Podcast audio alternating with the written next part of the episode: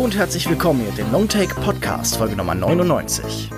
Mein Name ist Lukas Bawenschik und ich sitze gerade mit meinem heutigen Gast Thomas Laufersweiler, dem wundervollen Thomas Laufersweiler vom Podcast und Filmblog Schöner Denken, in dieser extrem bequemen Opernloge und hoffentlich tauchen hier keine Unruhestifter auf. Hallo Thomas.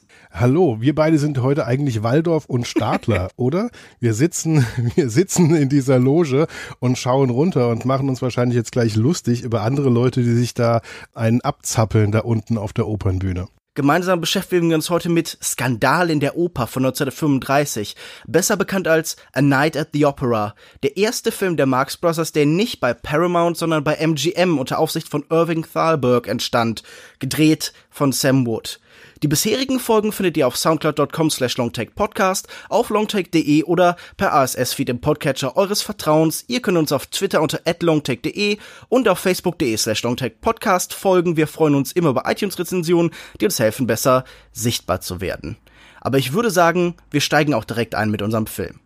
Die Marx Brothers sind menschgewordenes Chaos, tobende antiautoritäre Anarchie, verteilt auf den gewitzten Anführer Groucho, den bauernschlauen Chico, erkennbar am starken italienischen Akzent, und Harpo, den stummen kindlichen Imp. Zeitweise waren noch die Figuren Gammo und Seppo Teil der Komikertruppe. Naja, das sind so eher so Straight Man gewesen meistens. Und diese Komikertruppe hatte parallel und nach ihrer Vaudeville-Karriere irgendwann auch ihren ersten Langfilm 1929 und hatte dann einen großen Kinoerfolg. Das hielt aber dann nicht unbedingt dauerhaft an, denn nach dem zumindest finanziellen Misserfolg von die Marx Brothers im Krieg von 1933 im Original Duck Soup spielte die Komiker mit dem Gedanken, das Filmgeschäft sogar wieder zu verlassen, ganz aufzugeben. Seppo verließ die Truppe endgültig und äh, gründete unter anderem auch mit Groucho eine recht erfolgreiche Künstleragentur, aber trat dann nicht mehr da in diesem Rahmen auf.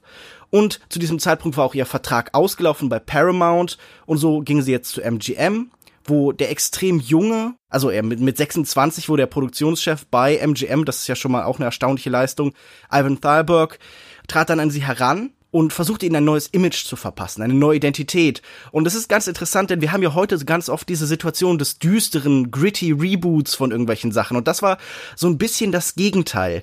Denn wir haben es hier mit den ordentlicheren, gesteuerteren und freundlichen, sympathischen Marx Brothers zu tun. Diese Geschichte des Films ist so simpel, wie sie es eigentlich immer ist. Groucho spielt Otis B. Driftwood, so eine Art Emporkömmling, der sich an die reiche Miss Claypool, natürlich gespielt von Margaret Dumont, heranmacht und sein Konkurrent dabei ist der Chef der Oper in New York, Herman Gottlieb.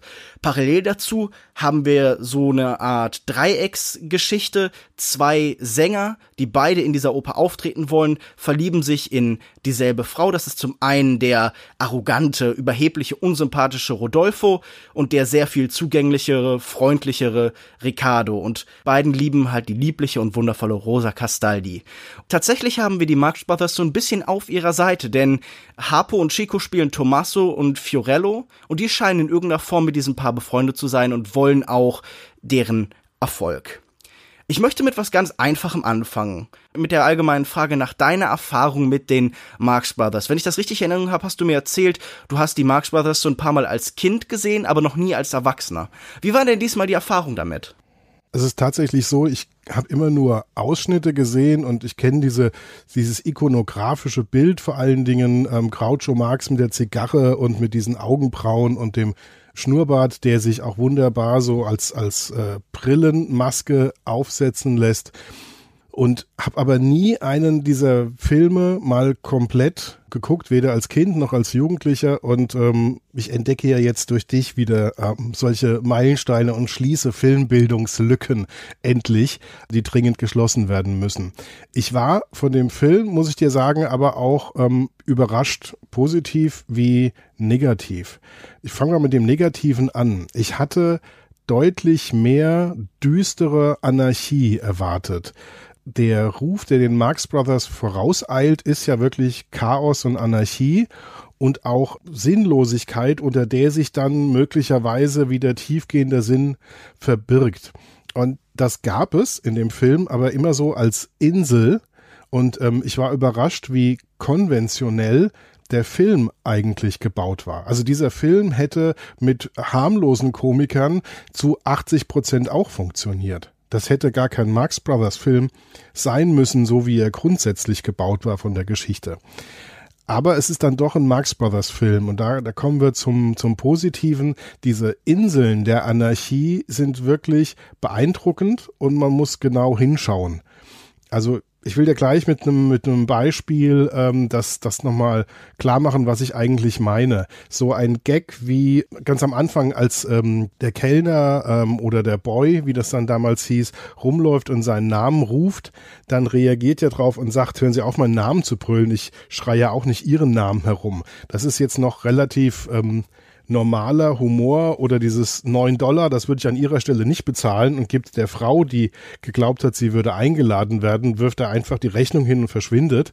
Das ist noch relativ normaler Humor. Aber dass er dann bei der, bei der älteren Dame, bei Mrs. Claypool sitzt, die er versetzt hat und die er jetzt versucht wieder um den Finger zu wickeln, dann sagt er, alles an ihnen erinnert mich an sie, ihre Augen erinnern mich an sie, ihr Hals erinnert mich an sie, nur sie selbst erinnern mich nicht an sie. Mhm. Und das ist wieder so eine Art philosophisch-anarchistischer Humor, wo man im ersten Moment denkt, was hat er jetzt eigentlich für einen Blödsinn geredet? Und dann wird einem vielleicht aber klar, dass es hier um Identität, um ähm, Authentizität, um was auch immer gehen kann. Also man kann das dann selbst füllen, was er dann so an, an, an einer anarchistischen Lehrstelle sozusagen lässt. Und solche Dinge kommen immer wieder vor und das ist halt der Teil, der dann habe ich den Eindruck, typisch Marx Brothers ist. Ich habe mit diesem Film ja sogar genau diese Erfahrung gemacht. Ich hatte davor so ein paar Marx Brothers Filme gesehen, als ich anfing, ihre Filme zu schauen und war immer so gemischt. Und mittlerweile merke ich genau, was du beschreibst. Ich brauchte erst so diese Gesamterfahrung, um zu erkennen, was die Probleme und vielleicht aber auch die Stärken dieses Films sind.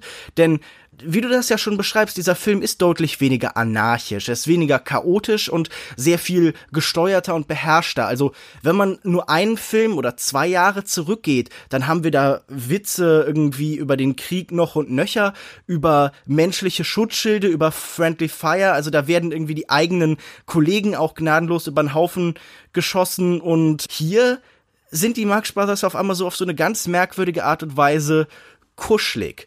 Aber ich finde halt tatsächlich diese Frage interessant und das können wir dann vielleicht im weiteren Verlauf auch so ein bisschen machen.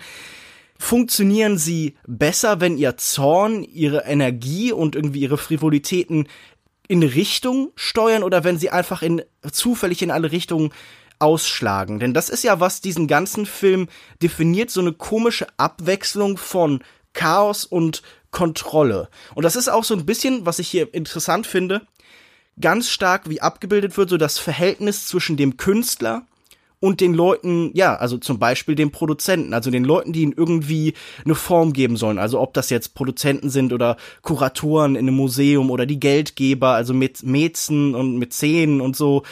Das wird so ein bisschen ja auch indirekt in diesem Film immer verhandelt. Wir haben hier ja auch so verschiedene Versionen von Künstlern. Wir haben, ich meine, das ist natürlich so das Grundthema, glaube ich, der Marx Brothers. Wir haben da Leute, die halt irgendwie durch ihren Stand, durch ihren Rang glauben, was Besseres zu sein.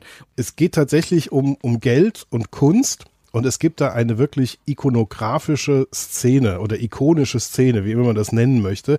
Und davon gibt's schon ein paar in diesem Film, die dann auch, glaube ich, so Teil der Filmgeschichte geworden sind. Zwischen ähm, Geld und Kunst, das Verhältnis wird am deutlichsten, als der Vertrag verhandelt wird. Es gibt so eine Verwechslungsgeschichte und während der eine versucht, ähm, seinen noch nicht berühmten Opernsänger zu verkaufen, glaubt der andere, der ihn kaufen will, er würde den ganz, ganz berühmten kaufen. Und dann haben sie beide ein ähm, den Vertrag und das Duplikat des Vertrages. Ist schon schön, dass der andere nicht weiß, was ein Duplikat ist. Im, Im Original sagt der Duplikat, ich weiß, was ein Duplikat ist. Duplikat ist, wenn man viele Kinder in Kanada hat. Auf jeden Fall lesen es dann durch, dann gefallen ihnen Sätze nicht. Und dann streichen sie diese sinnlosen juristischen Sätze durch, indem sie einfach das Papier abreißen. Und zum Schluss haben sie tatsächlich nur noch so einen zwei Zentimeter hohen Streifen. Ja, da bleibt nur noch Platz zum Unterschreiben. Genau. Und was bleibt für den Künstler übrig? Also es war klar, dass der erfolgreiche Opernsänger 1000 Dollar 1935 wert sein würde, also bezahlt bekommen müsste. Also versucht jetzt Driftwood also Groucho Marx, jetzt möglichst viel Geld rauszuholen.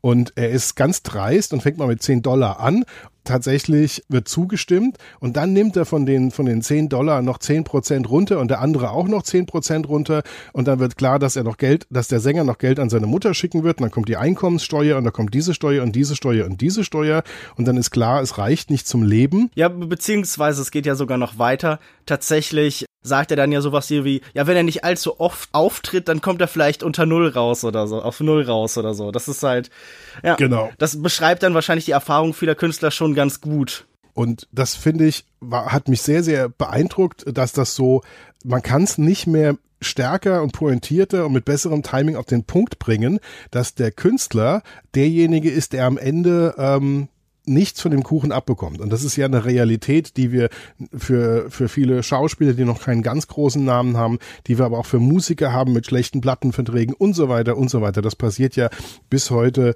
ständig, dass der Künstler dann ähm, praktisch nichts mehr von dem, was er eigentlich macht, die Leute kommen ja wegen ihm ins Theater oder ins Konzert oder was auch immer, dann bekommt. Und vor allen Dingen diese Summen, es geht ja am Anfang um 200.000 Dollar, dann später geht es um eine Million.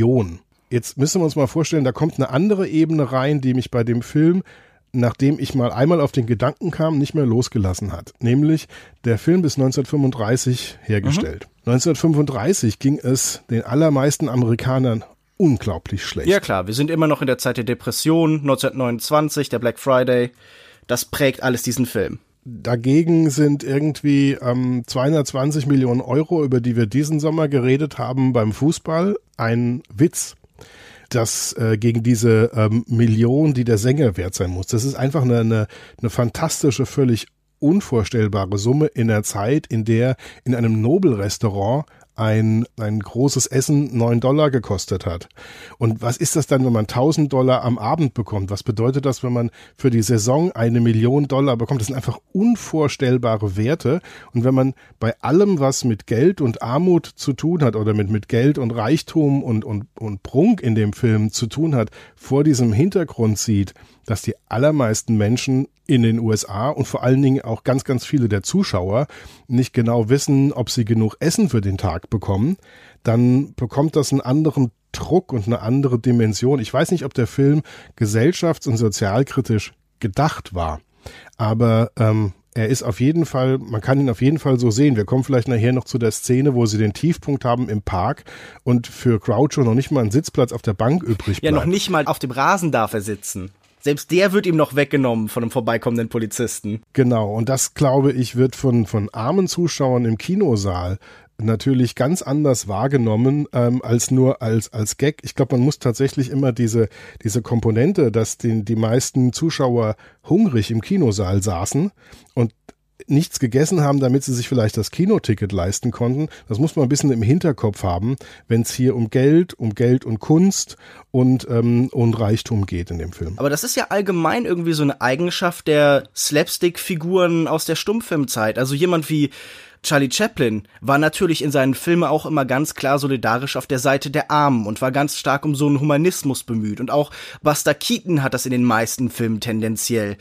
Auch wenn äh, seine ja, Solidarität dann auch mal, keine Ahnung, zum Beispiel den Südstaaten gilt oder so in manchen Filmen. Da kann man, also, das ist dann aus heutiger Sicht vielleicht noch ein bisschen was anderes. Aber bei den Marx Brothers, würde ich sagen, ist das tatsächlich auch so ein bisschen Novum in den Filmen. Auch hier merkst du, dass sie nicht uneingeschränkt nur auf die ganz oben abzielen. Also auch in dieser Szene, wenn er zum Beispiel aus diesen 1000 Dollar dann noch 10 übrig lässt für den Künstler, da sieht man, auch diese Figur, die eigentlich uns sympathisch ist als Zuschauer, um die sich auch so ein bisschen so eine Liebesgeschichte tatsächlich rankt, selbst mit der ist er nicht ganz auf einer Seite, selbst dessen bester Freund ist er jetzt eigentlich nicht wirklich. Im Gegenteil, er benutzt ihn halt tatsächlich irgendwo auch nur.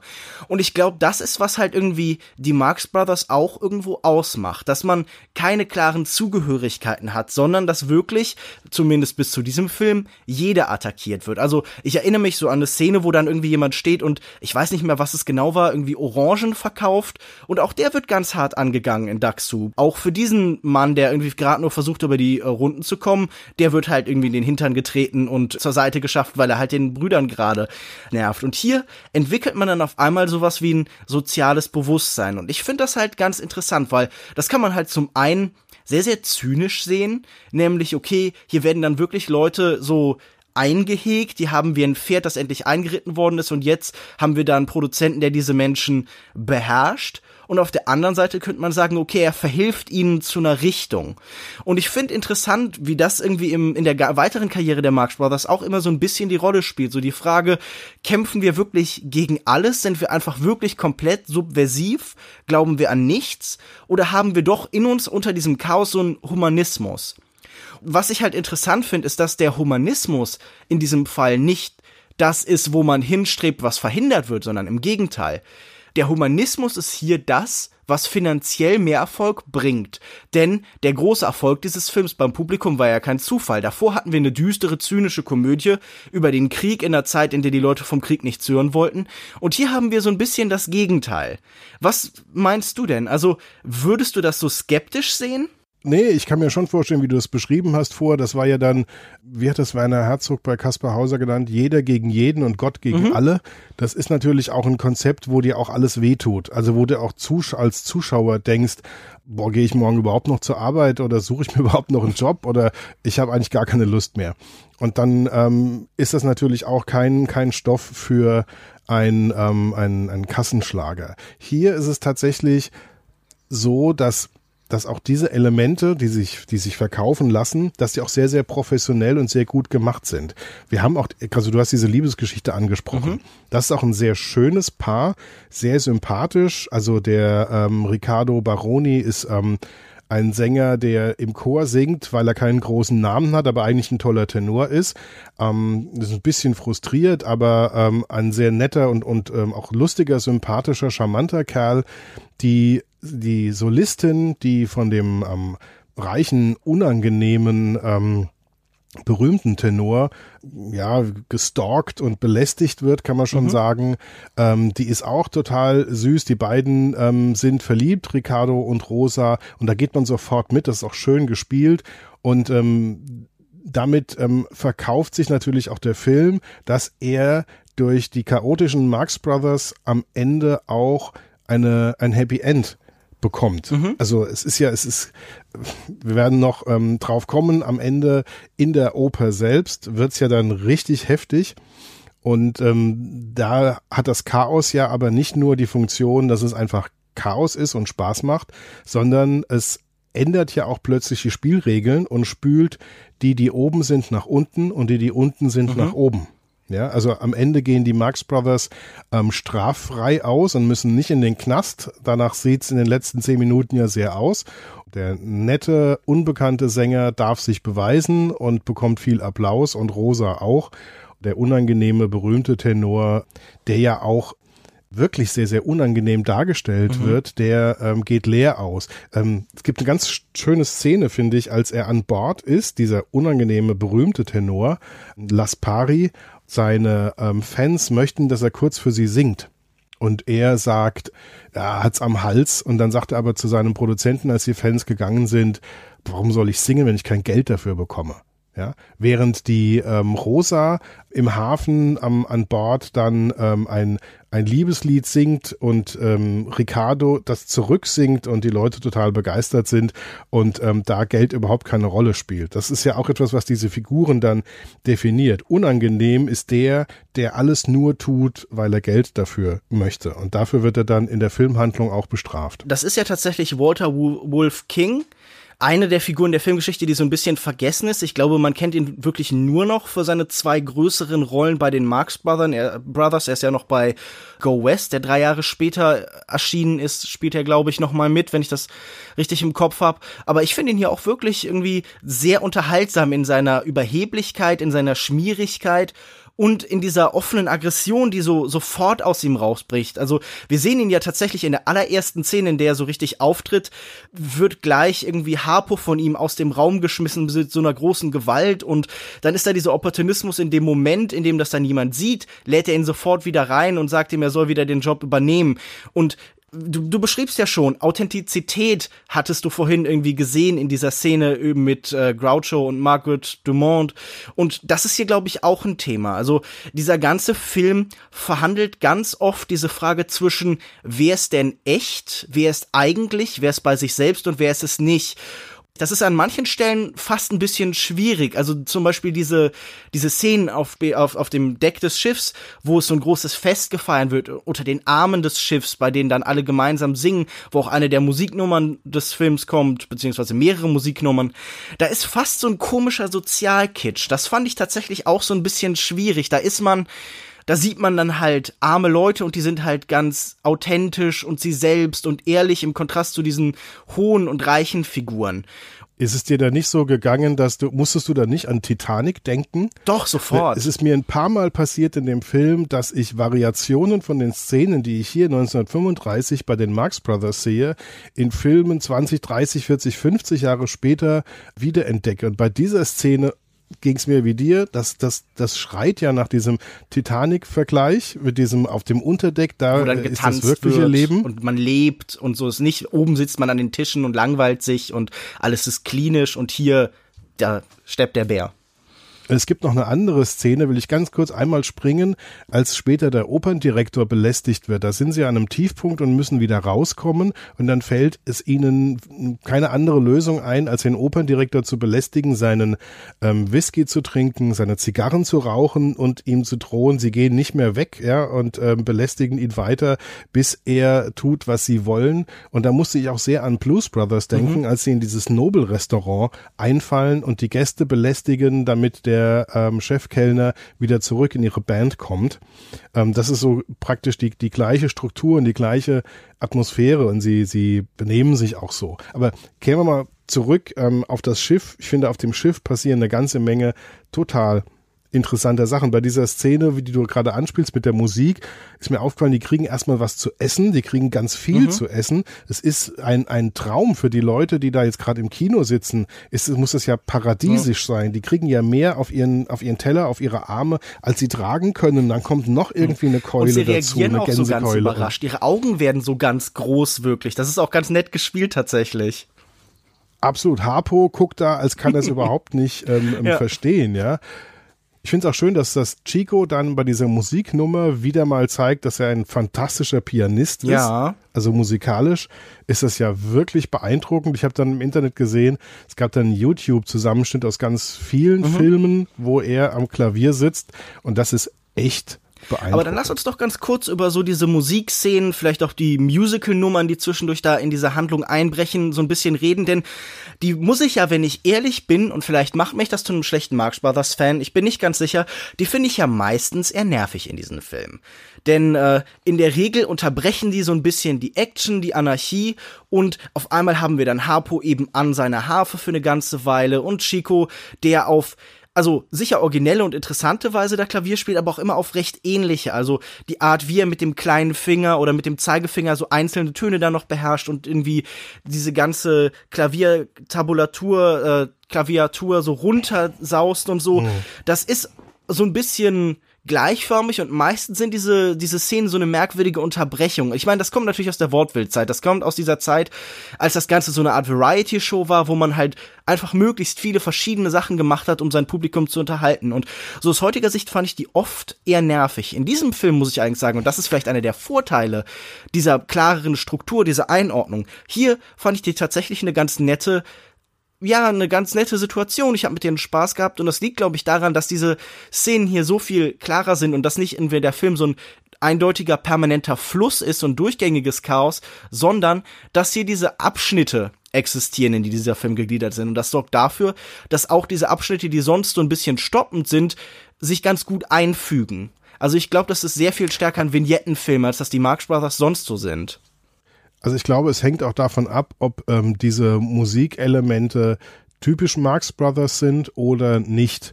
Also in dem Moment, wo Harpo da an der Harfe sitzt, das hat mich dann nicht so wirklich beeindruckt, weil er hätte auch jemand anderes an der Harfe sitzen können. Er macht da nichts, was äh, ein anderer Musiker nicht auch hätte machen können. Aber als äh, Chico dann die, ähm, die Finger ähm, unter die unter den Klavierdeckel bekommt, erst die eine Hand und dann so spielt, als ob er keine Kontrolle mehr über seine Finger hätten, als würden die Finger einfach nur so leblos nach unten ähm, runterhängen. Und dann macht er das mit der anderen Hand auch. Die ganzen Kinder sind um ihn herum. Das ist etwas, was ich wieder typisch Marx Brothers empfand. Das ein sehr, sehr körperlicher, ähm, direkter Humor, der praktisch von, von jedem Mensch, von jedem Kind auf diesem Planeten ohne Sprache sofort verstanden wird und worüber jeder lachen würde. Ähm, das fand ich dann ähm, so ein, so ein Musikelement, das, das in dem Film ganz toll war, das auch mich ähm, unterhalten und beeindruckt hat. Also es, glaube ich, hängt immer davon ab, passiert in dieser, in dieser Musik etwas, was die Leute nur so von den Marx Brothers kriegen können oder nicht. Also als sie dann da tanzen, das ist dann so professionell gemacht. Das sind dann ganz viele Tänzer und dann sind dann, die haben dann ganz tolle Formationen und diese ganze, es gibt so eine richtige Tanzbühne und dann dachte ich mir, boah, das ist jetzt wirklich ähm, großer, konventioneller Unterhaltungsfilm. Ja, das ähm, verkauft sich an mich jetzt nicht so super, aber das hat sich wahrscheinlich an das Publikum 1935 gut verkauft, weil sie bekamen dann praktisch von, von allem etwas. Ja, sie bekamen die Marx Brothers, sie bekamen die Liebesgeschichte, sie bekamen das Happy End, sie konnten sich auch als arme Leute identifizieren und sie bekamen noch große, traumhafte Show-Elemente mit, mit Gesang und Tanz. Also, das ganze Bouquet. Ich, äh, interessant fand ich tatsächlich an dieser Klavierszene noch, dass er ja am Anfang, bevor er dann in diese in, in diese etwas niedlicheren Stücke und so geht, tatsächlich diese ganz großen, schweren Sachen, also diese schnellen Läufe mit ganz viel Fingerfertigkeit, die so ein bisschen nach Dvorak oder Brahms oder Mendelssohn oder sowas klingen, spielt. Und die Leute reagieren noch nicht so begeistert. Und toll wird das erst, wenn seine vergleichsweise einfachen, so ein bisschen honky-tonky klaviermäßigen Stückchen wieder kommen. Und da jubeln dann die kleinen Kinder auch. Und da ist sofort wieder dieses Verhandeln. Ähm, ich weiß nicht, ob du noch weiter über die Musik reden möchtest. Ich würde gerne noch mal ein bisschen über das reden, was auf dem Schiff passiert. Mhm. Weil ich dachte ja, wir sind die ganze Zeit in der Oper.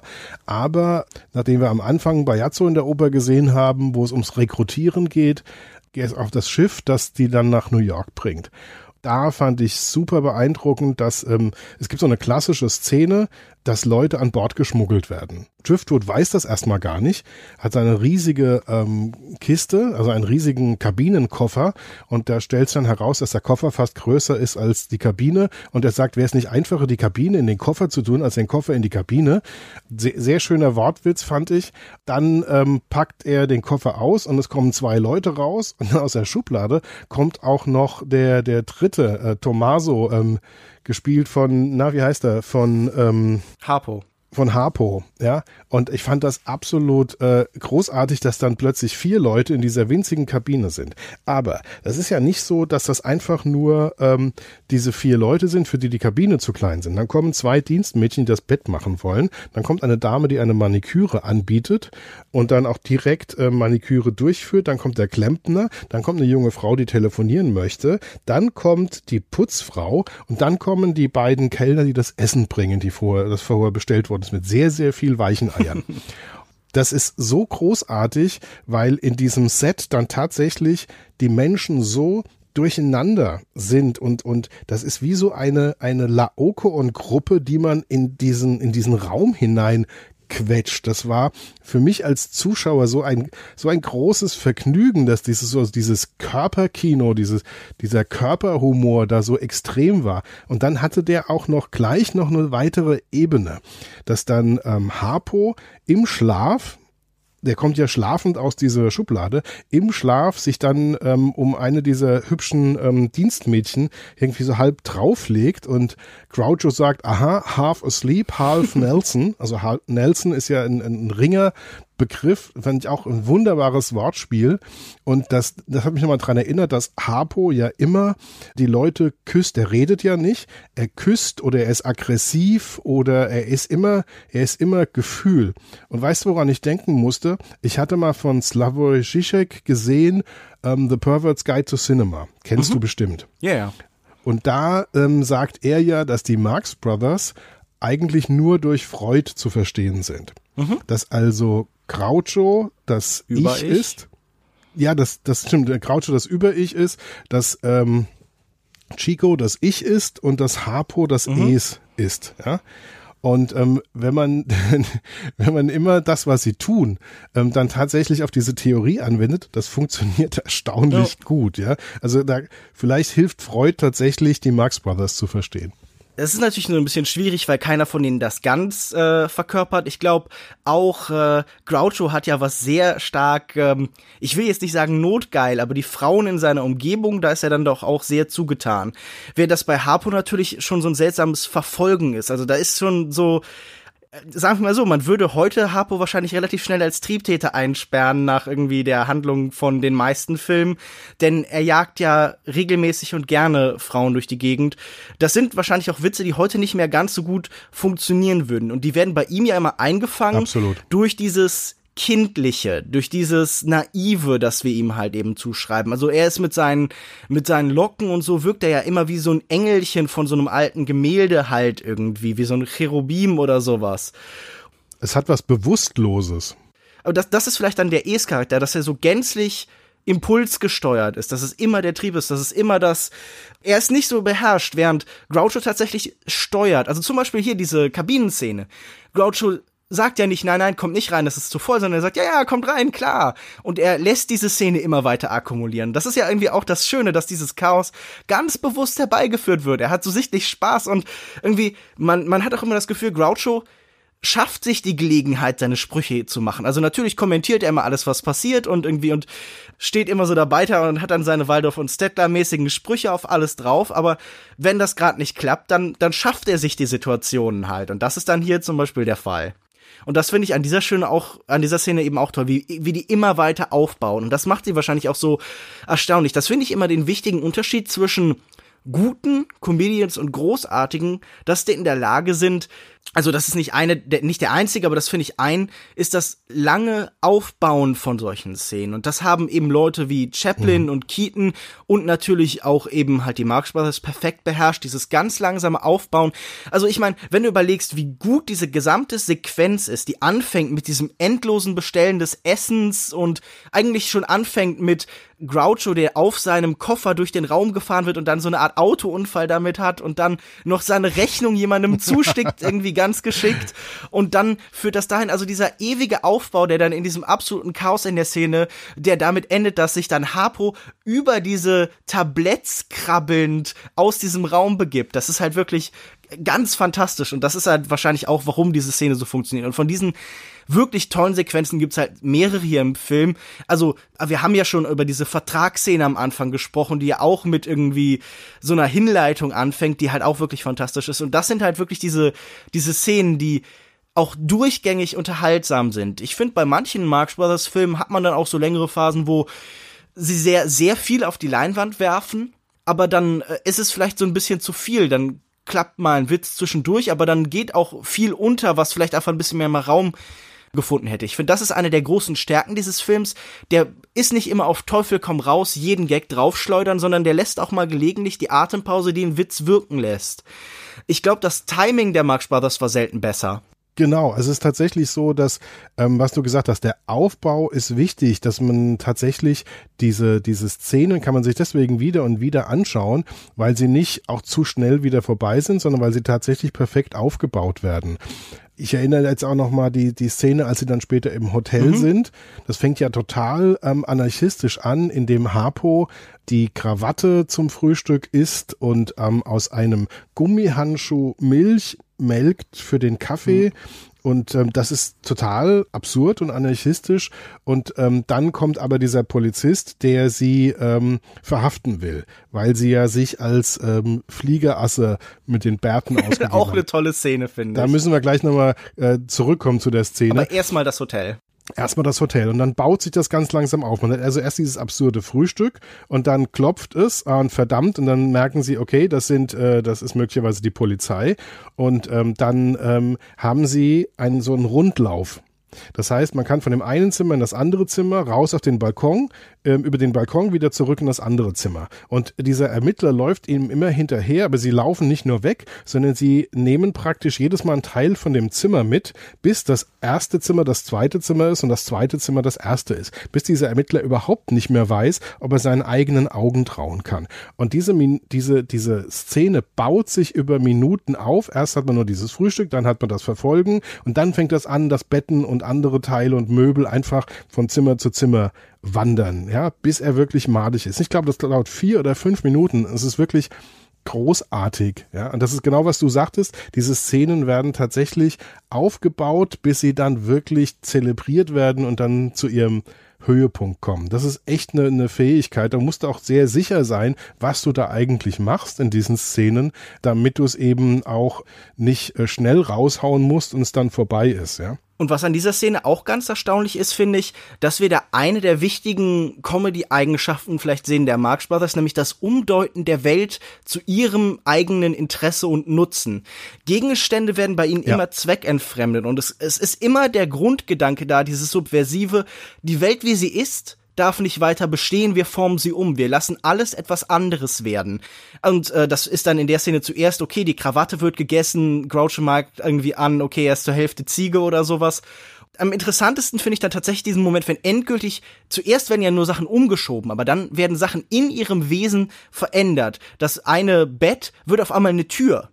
Sie verstecken sich da hinten und sie lassen diesen Polizisten das Bett wie eine Tür zur Seite schieben und er bemerkt das nicht. Und später verwandelt sich dann eine der Figuren in, wie in einen Schaukelstuhl und sie geben dann auf einmal ein idyllisches Szenario so als letzten Höhepunkt. Und wir sehen, wie diese Welt um diesen armen Polizisten herum gänzlich eine andere geworden ist. In diesen Performances ist immer der Wunsch, wir möchten keinen Stein auf dem anderen lassen. Wir wollen alles umkehren. Wir wollen wirklich den Sinn der Welt irgendwie neu verhandeln. Und das finde ich irgendwie als Anspruch an Comedy halt eigentlich wirklich wunderschön, dieser Gedanke, was macht Comedy? Sie gibt uns einen neuen Blick auf die Sachen. Humor ist immer eine neue Perspektive dass die Tatsache, dass dieser Ermittler etwas sieht und dann ist es aber weg, wenn er es jemand anderem zeigen würde, ja. also er kann es nicht fassen, er kann es nicht festhalten, das ist etwas, was mich an ähm, den großen Blonden mit dem schwarzen Schuh erinnert. Ich weiß nicht, ob du den ähm, noch so in Erinnerung und vor dir Leider hast. Nein.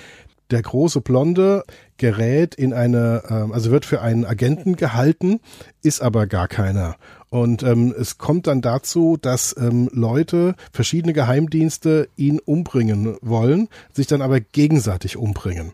Und dann ist diese Wohnung von diesem großen Blonden ist voller Leichen.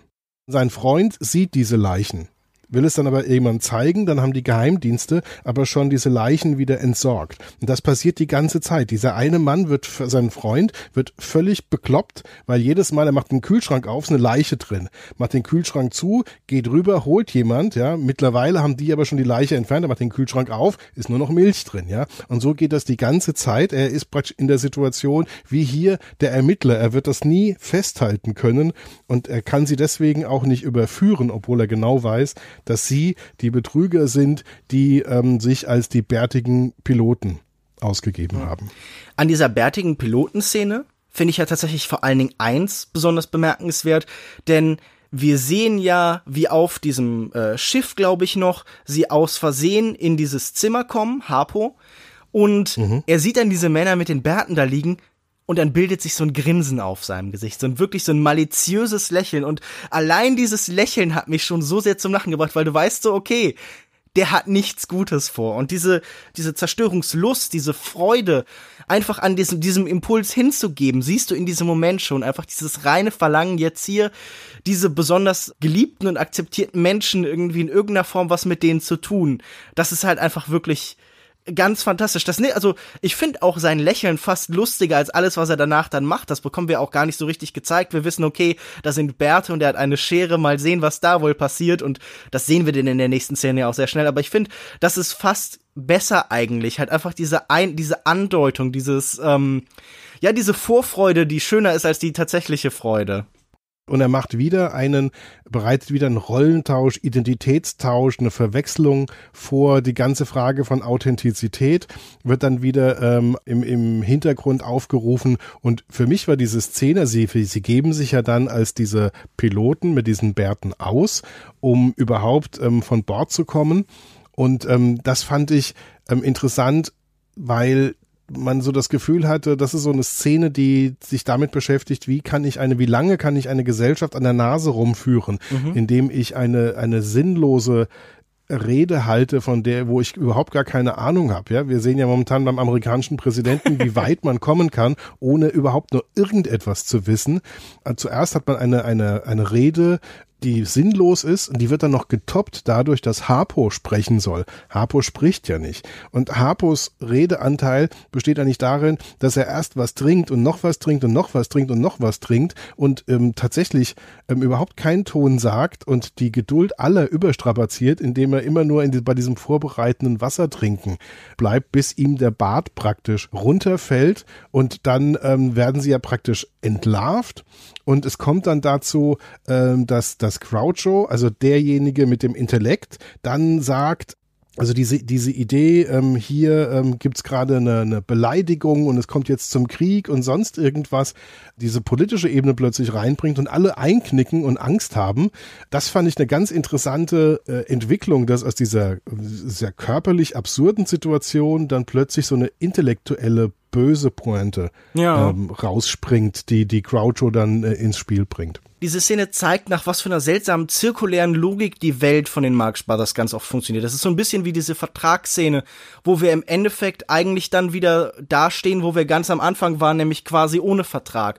Oder auch zum Beispiel in dieser Rede, die Groucho da jetzt als Bärtiger hält, nämlich wie er erzählt, okay, wir wollten zuerst rüber, aber hatten nicht genug Sprit, da sind wir zurückgeflogen und am Ende seines Gags sind sie dann mit dem Schiff rübergefahren und haben das dann als irgendwie ihren großartigen Flug verkauft. Und da sieht man dann, wie auch wieder ein Objekt ein anderes geworden ist im Rahmen dieser Geschichte. Also wieder diese, ja. die Welt, die im Witz halt eben verformt wird, die so verzerrt wird im Zerspiegel. Also ich finde auch diese Szene halt wirklich toll. Und ich, ich weiß nicht, wir sind irgendwie so ein bisschen heute auf, auf Nacherzählen von Sequenzen jetzt und so ein bisschen so ein Deuten dieser Szenen aus. Aber das können wir dann ja auch gern noch machen. Lass uns doch mal tatsächlich in die Oper gehen, bevor wir uns vielleicht noch mit ja. den Liebesgeschichten beschäftigen und so. Es ist ja so, wie wir vorhin schon gesagt haben, ähm, sie haben ja dann ähm, alles verloren, das Hotel verloren, den Arbeitsplatz verloren für Groucho und ähm, die ähm, Sängerin fliegt raus, der Sänger fliegt, der der Ricardo fliegt raus, Baroni und dann sind sie ähm, alle auf dieser auf dieser Bank. Dann ist da für Groucho kein Platz und dann setzt er sich auf die Wiese und dann kommt der Polizist und sagt hier ähm, auf der Wiese sitzen verboten. Also tiefer geht's dann nicht mehr. Sie haben nichts mehr. Dann drehen sie das aber wieder. Sie bereiten praktisch ihren Angriff auf die Oper vor. Und sie transportieren wirklich das totale Chaos in diese Operninszenierung. Sie sperren den Operndirektor ein. Als Musiker gehen ähm, Harpo und Chico dann in den Orchestergraben und haben vorher Musik, und zwar solche ähm, Take Me Out to the Ball Game. Genau, Take Me Out to the Ball, also wie normale Leute, die zum Tanz gehen und dann ähm, wird das eingelegt und dann mitten in der Ouvertüre zum Troubadour wechseln dann alle Musiker auf diese, auf diese schmissige, schöne Musik und ähm, dann verwandeln die diese Oper innerhalb von jetzt auf gleich, innerhalb von einer Sekunde in ein Baseballstadion, ja. in dem sich Chico und Harpo den Baseball zuwerfen und ähm, Harpo sogar eine, eine Violine als Baseballschläger verwendet und Groucho plötzlich auftaucht und ähm, irgendwie Erdnüsse verkauft im, im Publikum und da ist immer von einer Sekunde auf die andere und dann ist das schon wieder vorbei und ähm, dann ist die Oper selbst und dann gibt's eine riesige Verfolgungsjagd quer durch diese Kulissen und dann gerade Harpo hängt dann an diesen Seilen und dann gehen die Kulissen weg. Man sieht also vorne wird die Illusion dann gebrochen. Vorne sieht man unseren unsympathischen Tenor, wie er singt und hinten sieht man die Verfolgungsjagd zwischen Polizei und den Marx Brothers und dann kommen falsche Kulissen runter, zum Beispiel Kulissen mit einem Panzer, einer Kriegsdarstellung, wo man sich dann überlegen kann, hey, was konfrontieren die denn gerade eben miteinander? Welche Elemente der Welt bringen die denn praktisch durch dieses totale Chaos, das sie ausrichten? Und dann kommt es aber nochmal zu so einer Zweckbindung in diesem Chaos, indem sie ähm, erst irgendwie seine Perücke, also die, die Perücke vom, vom ähm, unsympathischen Tenor wegnehmen, dann den ganzen Tenor wegnehmen und dann plötzlich ist klar, ähm, es gibt nur noch einen einzigen Ausweg, dass ähm, der, der nette ähm, Operntenor, der Ricardo und seine Rosa einspringen müssen, um, die, um den Opernabend zu retten. Ja? ja? Und dann ist diese ganze, dieses ganze Chaos, das sie angestiftet haben, das mündet dann praktisch in diese Umkehrung, dass die äh, bislang berühmten rausfliegen und die noch nicht berühmten netten dann aber endlich reinkommen. Und ich glaube, in dieser Szene, in der sich dann zum Beispiel die Hintergründe der Oper immer wieder verändern, da sehen wir auch, warum zum Beispiel jemand wie Salvador Dali so ein großer Fan von äh, den Marx Brothers war. Also es gibt ja von Salvador Dali diese Geschichte, er wollte mit ihnen zusammen einen Film drehen. Er war ja mit Harpo befreundet. Der hat ihm wohl auch irgendwann so eine Harfe mit, äh, mit Stacheldrahtseiten irgendwie geschenkt, die dann wohl eine ganze Weile bei ihm zu Hause stand. Und er hatte, es, es gab da dieses Skript, das äh, Giraffes on Horseback Salad heißt. Und ich kann schon verstehen, was dieser Surrealist in diesen Menschen gesehen hat, nämlich wirklich diese Anarchie, diese Verformbarkeit der Welt. Und ich finde das gerade irgendwie bei der Oper interessant, die ja wirklich auch wieder fünfmal ihre Gestalt wechselt. Vom Baseballspiel zu diesen verschiedenen Epochen. Man reist durch die Zeit, man reist durch den Raum. Alles bekommt so eine ganz große Plastizität, also eine, so eine ganz große ja so eine Gleichzeitigkeit von vielen verschiedenen Orten, wie wir sie ja auch zum Beispiel bei äh, ja den den den filmischen Sachen, an denen Salvador Dali äh, teilgenommen hat, eben immer sehen. Und in dieser Opernszene kommen wirklich halt so ganz tolle Slapstick-Momente zusammen mit eben ja auch dieser großen Idee, diese Institution immer und immer wieder neu zu erfinden und zu formen. Denn wenn man sich anguckt, was sie da machen, dann ist das ja wirklich eine Art heranzugehen, die das Theater dann später immer wieder erprobt hat und bestimmt auch einige Opern, nämlich dass Räume nicht konstant sind, dass sich Räume immer wieder verändern. Also wir arbeiten ja heute zum Beispiel im Theater auch ganz oft mit so Videowänden im Hintergrund, die äh, mit relativer Plötzlichkeit den Ort und das Szenario überblenden lassen, wie man im Filme halt irgendwie Schnitte von Szenen zu sehen hat. Und ich finde das interessant, wie das mit diesen hektisch und schnell und chaotisch und willkürlich wechselnden Hintergründen schon tatsächlich so ein bisschen vorweggenommen wird, was dann Jahrzehnte später im Theater stellenweise erst gemacht wurde ich finde, das passt auch überhaupt zu dieser ganzen, ganzen Spiel mit Identitäten, Verwechslungen und, und was ist echt und was ist nicht echt und was ist Illusion, dass es natürlich auf der Opernbühne dann seinen Höhepunkt hat, wo dadurch, dass eine Kulisse geändert wird oder dass ähm, äh, ein Kostüm geändert wird, dann die Identität und die Situation sich ähm, sofort ändern kann. Das hat mir sehr gut gefallen. Ich fand, dass das ähm, super gut gepasst hat. Und dann am Ende fügen sich die konventionellen Elemente und die unkonventionellen Marx Brothers Elemente, die kommen dann richtig zusammen und das lässt den Film auch tatsächlich, finde ich, funktionieren. Also eins will ich noch, noch, noch anfügen. Ähm, ich hatte eigentlich die ganze Zeit ein Zitat erwartet, nämlich das Zitat, die Oper ist nicht zu Ende, bevor die dicke Frau nicht gesungen hat. Ich dachte mir, dieses Zitat kommt eigentlich, das muss aus Marx Brothers A Night at the Opera sein. Ist es aber nicht. Ich habe ein bisschen recherchiert, versucht rauszufinden. Es wird J.R. Ewing in Dallas zugeschrieben in der Serie. Ich habe aber keine Ahnung, ob das tatsächlich stimmt. Ob das nicht auch von in Dallas schon zitiert wird und älter ist oder ob es nicht ein, ein, englisches oder amerikanisches Sprichwort ist. Auf jeden Fall war ich ein bisschen enttäuscht, weil ich dachte, das passt, das würde jetzt passen wie Faust aufs Auge. Es gab zwei schöne Zitate, die mir noch in Erinnerung bleiben werden. Das eine ist, dass äh, Groucho in seiner wunderbaren Rede, die er hält, sagt, den Text der Oper werden Sie nicht verstehen, aber Sie sind ja auch in der Oper. Ja? Und es ist ja tatsächlich so, dass es sehr, sehr lange gedauert hat, bis auch in der Oper durch Übertitel ähm, tatsächlich den Leuten dann auch die italienischen Libretti übersetzt werden, damit man auch äh, versteht, was eigentlich gesungen wird. Interessanterweise so ein bisschen wie bei der katholischen Kirche zum Beispiel, wo man lange Messen dann irgendwie im, genau. äh, in Latein gehalten hat. Und ja. in beiden Fällen äh, gab es dann irgendwie nachher auch die Diskussion, okay, hat man da nicht eine Institution zu sehr verweltlicht oder sagen wir bei der Oper zu sehr den Publikumswünschen angepasst? Ja. Oder man hat Glück und äh, man kann als deutscher Zuschauer die Zauberflöte in einer Übertragung aus der Met sehen und alle singen Deutsch. Ha, großartig. Und das muss überhaupt nicht mehr untertitelt werden. Aber kommen wir zurück zu, den, zu dieser wunderschönen Rede, mhm. die, die Groucho Marx hält, weil der Operndirektor, der sie hätte halten sollen, ja gerade wieder irgendwo eingesperrt ist in seiner Unterwäsche. Und er sagt diesen wunderbaren Satz, ähm, um praktisch in die Opernsaison und überhaupt in dieses Chaos überzuleiten, tanzt in den Straßen liebt euch im Park. Und zu den Musikern sagt er, spielt auf. Das hat er auch in so einer, in so einer wunderbaren Art, wie er das sagt, ist mir das total stark jetzt in Erinnerung geblieben.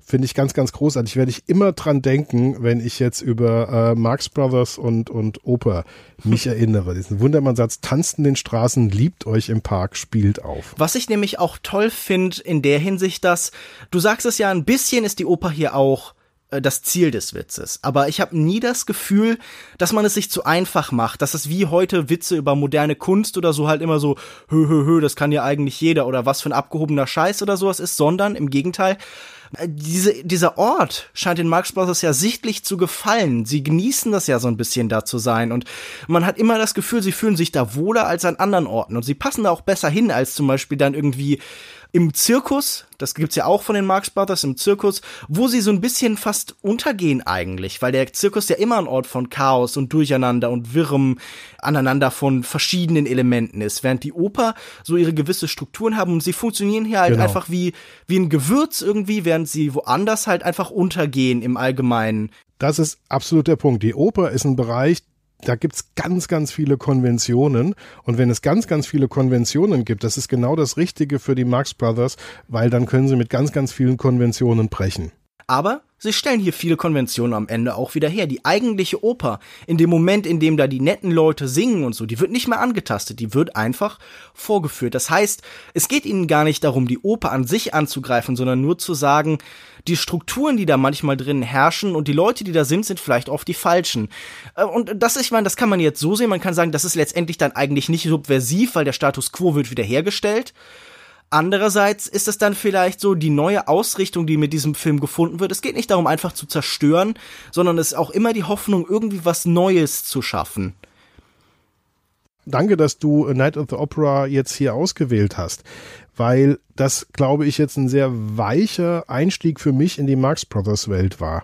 Ich habe dann gesehen ähm, bei The Duck Soup Ausschnitte, zum Beispiel die, die sehr lange Spiegelszene, mhm. wo dann der Spiegel kaputt ist Ganz und ähm, zwei ja, also wo dann einer ähm, so macht, als sei er das Spiegelbild des anderen, damit der andere nicht merkt, dass da kein Spiegel mehr da ist. Und das, auch das wird über mehrere Minuten gemacht und was mich auf jeden Fall jetzt ähm, dazu bringen wird, mir noch andere Marx Brothers Filme anzuschauen, wenn ich sie irgendwie kriege, weil ähm, ich war überrascht, dass mir keine tollen Blu-ray oder DVD-Boxen mit ähm, Kommentaren und Hintergründen angeboten werden.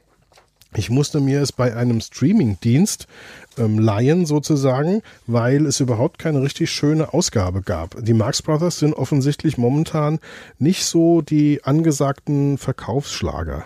Nee, das hat mich auch überrascht. Ich habe irgendwann, ich glaube aus Großbritannien, so eine Sammelbox mit irgendwie vier, fünf Filmen gekauft zu einem ganz angenehmen Preis, wo die Qualität so im Rahmen ist, aber tatsächlich sind das ganz viele Filme, die durchaus mal bessere und nettere Releases verdient hätten. Also die Streaming-Dienstangebote, die es da aktuell, aktuell jetzt gibt, die sind adäquat, aber ein bisschen unzufrieden ist man damit, dann doch. Aber ich glaube tatsächlich auch, falls da jemand draußen sitzt wie du oder vielleicht sogar noch weniger vorher von den Marx Brothers kannte, denke ich, dass wirklich äh, A Night at the Opera ein sehr guter Einstieg ist, weil es erschlägt einen nicht. Man lernt kennen, was die können und was die machen, aber halt irgendwie noch in einem, wie du schon beschreibst, konventionellen Rahmen. Das ist zum einen vielleicht also wenn man jetzt Purist ist bei den Marx Brothers, dann würde man einfach sagen, okay, das ist schon viel zu beherrscht, das ist nicht das, was sie eigentlich ausmacht. Aber ich finde, das ist ein gutes Maß. Das war anfangs, als ich die Marx Brothers kennenlernte, tatsächlich mein Lieblingsfilm von ihnen. Und mittlerweile würde ich dann irgendwie auch sagen, okay, die früheren sind vielleicht dann vielfach stärker. Also am Ende der Karriere wird es dann noch ein bisschen schwieriger, so wenn es ins Kaufhaus geht oder so, das sind nicht mehr so tolle Filme. Aber ich denke, dieser Film stellt echt tatsächlich den perfekten Kompromiss vor für alle, die die Marx Brothers kennenlernen wollten. Und deshalb hatte ich auch mir den hier rausgenommen, um den vielleicht den Leuten nochmal zu präsentieren. Also ich nehme jetzt an, die meisten unserer Hörer hier werden bestimmt irgendwie gut vertraut sein mit den Marx Brothers oder so. Aber ich glaube, das ist so eine dieser Art von Klassiker, die man so ein bisschen, die man so ein bisschen als gegeben annimmt. So, ich weiß ja, was bei den Marx Brothers passiert und was die wollen und so. Und nur wenn man sie dann tatsächlich mal wieder ansieht, merkt man, wie lustig und wie toll das tatsächlich alles ist. Also, wenn ich irgendwie sowas wie ein Fazit hätte für den Film, dann muss ich sagen, man wünscht sich manchmal mehr Chaos, allerdings bringt diese Einfärchung, diese Einordnung auch neuen Erfolg. Sie lässt die Elemente, die sonst so ein bisschen wie so ein Dorn im Auge sind, ein bisschen effektiver erscheinen. Es ist ein konventionellerer Film, aber er ist an vielen Stellen wirklich fantastisch und man merkt die Anarchie definitiv immer noch durch, stärker als bei manchen späteren Filmen. Und äh, ich mag diesen Film sehr, sehr gern und kann ihn nur jedem ans Herz legen. Mein Fazit wäre eigentlich ganz, ganz ähnlich, ergänzt noch darum, wenn man sich mal klar gemacht hat, wie die soziale Situation ähm, 1935 in den USA war, dass dieser Film noch mal ein bisschen düsterer wird und manche Pointen noch ein bisschen härter rüberkommen, gerade wenn es ums Geld geht. Und immerhin lernt man auch noch mal so richtiges Cocktailparty-Wissen, nämlich, dass Queen zwei ihrer Alben nach Marx Brothers Filmen benannt hat, nämlich A Night at the Opera und A Day at the Races. Wenn ihr dazu eine Meinung habt, dann könnt ihr uns das gerne über die anfangs schon erwähnten Kanäle wissen, über Twitter, über Facebook, auf longtech.de, wo wir übrigens in der letzten Woche auch einen Kommentar bekommen haben, in dem es hieß, äh, Thomas Laufersweiler war ja eigentlich schon immer mein Lieblingsgast und ist bis jetzt auch der Beste. Ich glaube, von Sven kam das. Du hast dich sehr gefreut, als ich dir das mitgeteilt habe, das weiß ich noch. Absolut, hat mir den Tag gerettet. Sven, vielen herzlichen Dank. Das ist ja schön, wenn es jemand gefällt. Und ich hoffe, dass ich äh, meinen besten Gast TM, das ist jetzt, äh, ich habe mir die Marke schon sichern lassen natürlich, auch in Zukunft immer öfter mal wieder dabei sein wird. Es hat auch diesmal wirklich wieder sehr viel Spaß gemacht. Thomas, vielen Dank, dass du dir die Zeit genommen hast. Wo findet man dich denn im Internet? Also ähm, mich findet man vor allen Dingen halt in unserem Ensemble Podcast und Blog schöner-denken.de. Von dort aus auch zu Twitter, zu Facebook, vor allen Dingen auch zu Letterboxd. Wir sind auf iTunes und äh, wir wissen ja alle, iTunes ähm, Kommentare ähm, sind ja auch gut fürs Karma, also schreibt da auch mal was rein.